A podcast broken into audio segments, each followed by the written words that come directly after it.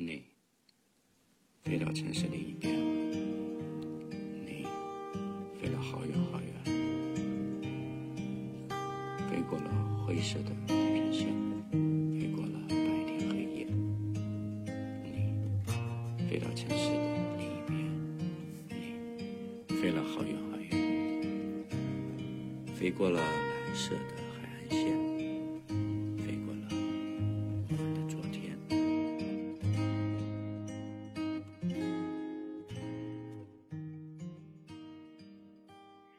你好，我是季夏，这里是城市日记。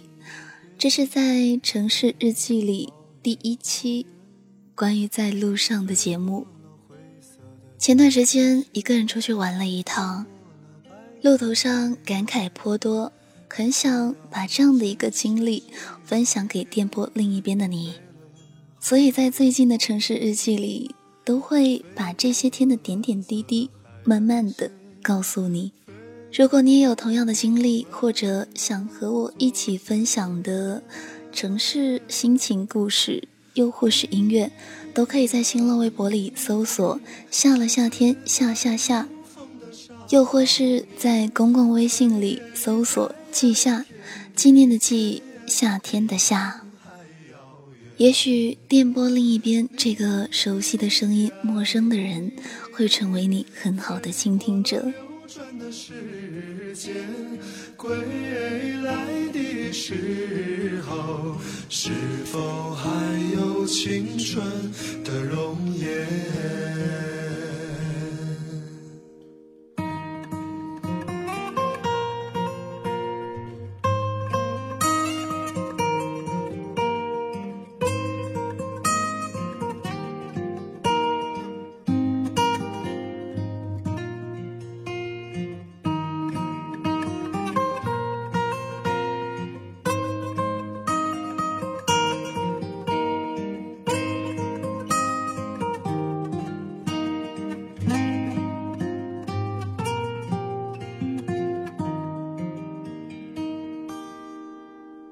你飞到城市另一边，你飞了好远好远，飞过了灰色的地平线，飞过了白天黑夜。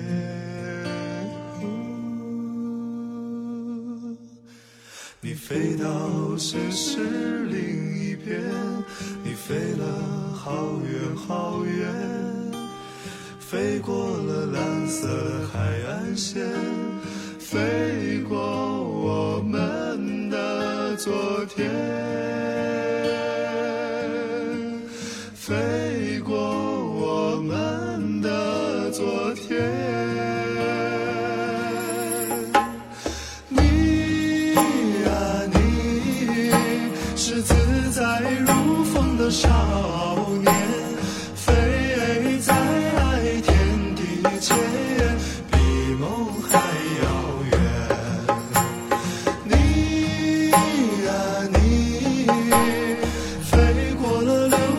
世间。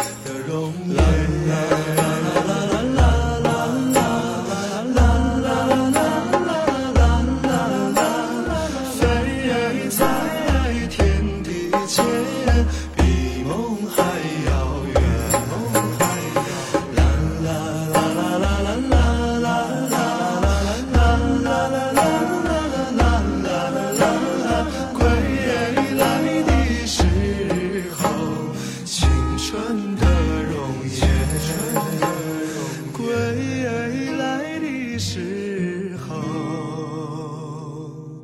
是否还有青春？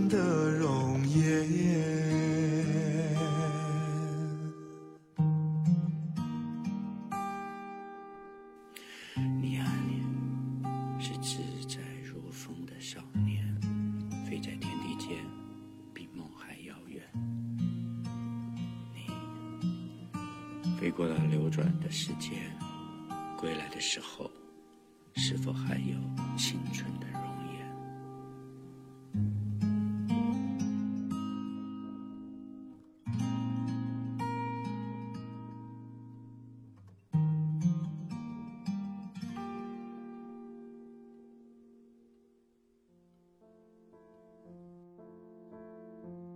多年前就有这样一个想法：去到陌生的城市，走在陌生的街头，看陌生的人。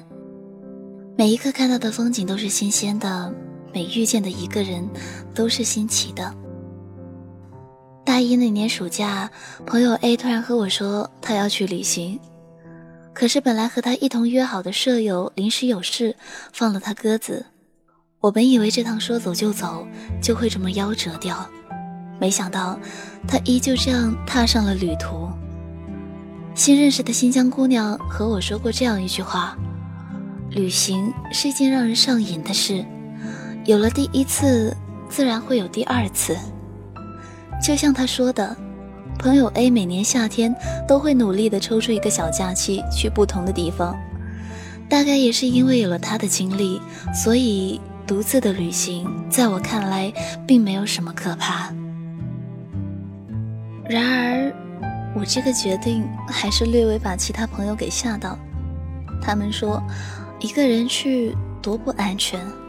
我说，也不是完全一个人，路上每个城市也可能会和一些网上比较聊得来的朋友一起玩。结果他们更惊吓，网友，你疯了吧？你还能回来吗？我第一次意识到。我们那么渴望外面世界的同时，却那么害怕外面的世界。这让我对我爸妈提出这次旅行的时候特别婉转和小心翼翼，怕他们反对。我还努力强调，我不用你们的钱，我之前坚持和每个月生活费攒下来的花费就够了。老妈对这件事情态度略冷淡，不反对，但也看不出很支持。爸爸却隔三差五就问我旅行计划准备的怎么样了。纠结一番之后，决定前往苏杭一带，先从茂名到广州转车到绍兴，然后到苏州、上海、乌镇、杭州，最后回家，耗时大约十到十五天。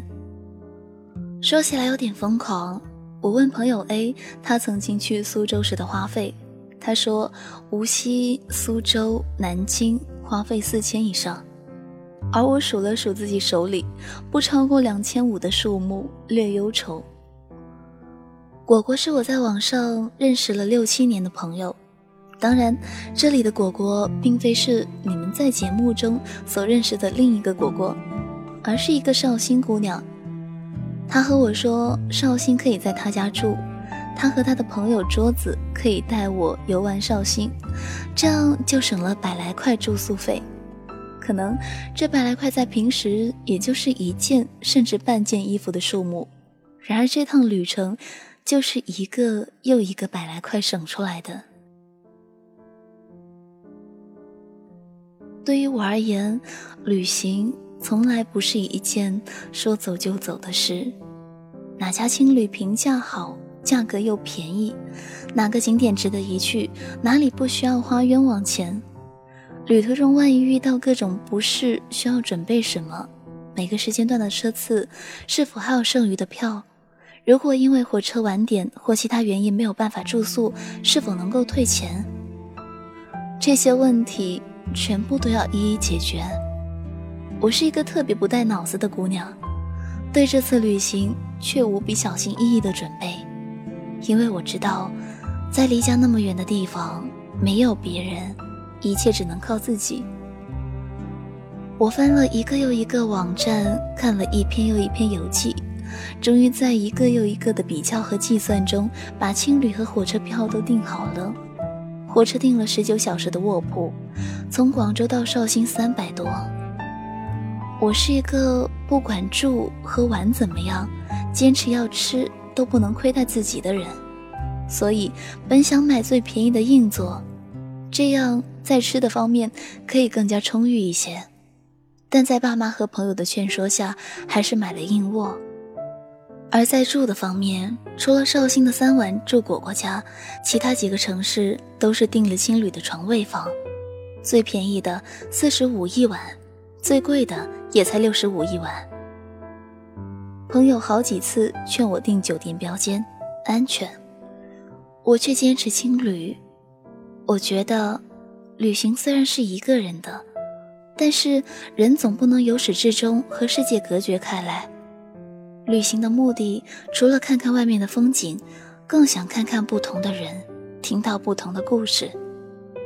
我知道，世界上有那么些不好的事存在，但却依旧坚持期待，这路上也许能遇上美的风景和好的人。我用一本小本子，一页又一页写下前期花费和路线，还有每个城市的大约开销，查一些景点的故事和典故。第一次独自旅行，就是这样一点一点计划出来的，而计划不来的是路上所有的遇见。在路上，让人期待的事情是遇见，而我想，最美好的事情。也是遇见。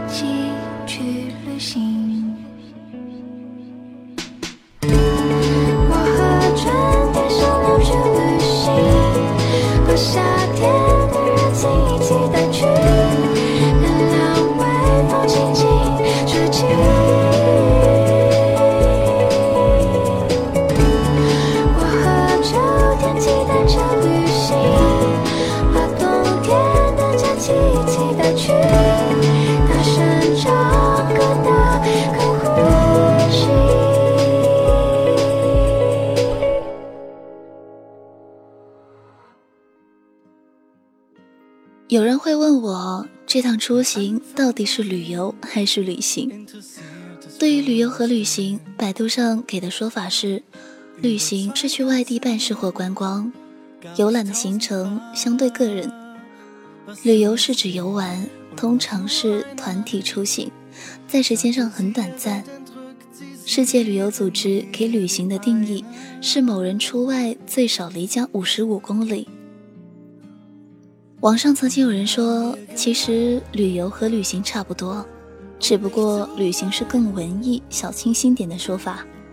其实对于我来说，都是外出走走，离开自己过腻的城市，去看别人过腻的城市，去体会另一种不同的情怀。大概就是出去看看，你才知道世界有那么大。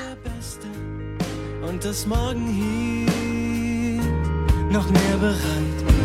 Wir haben gedacht, die Sonne wird auch nach dem Sommer für uns scheinen.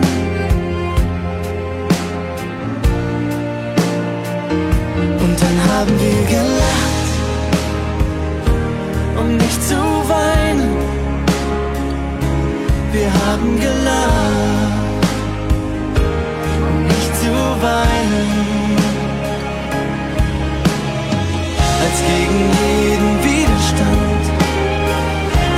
Sonne schließlich doch verschwand, hielten wir verzweifelt weiter fest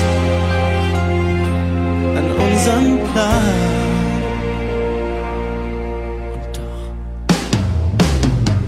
Und mit dem Alltag verwoben, aus Gewohnheit verliebt getan haben die Wahrheit verschoben, weil immer wieder was dazwischen kam. So haben wir Zeiten verbracht, bis wir merken, dass wir uns nichts mehr zu sagen scheinen. Und dann haben wir gelacht, um nicht zu weinen. Wir haben gelacht nicht zu weinen. Dann haben wir gelacht, um nicht zu weinen. Wir haben gelacht, um nicht zu weinen.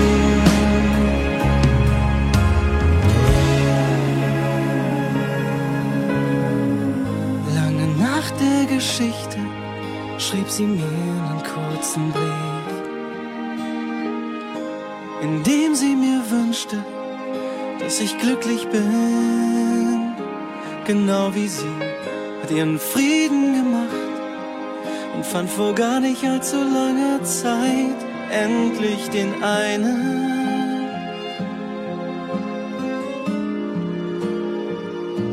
Und ich habe gelacht,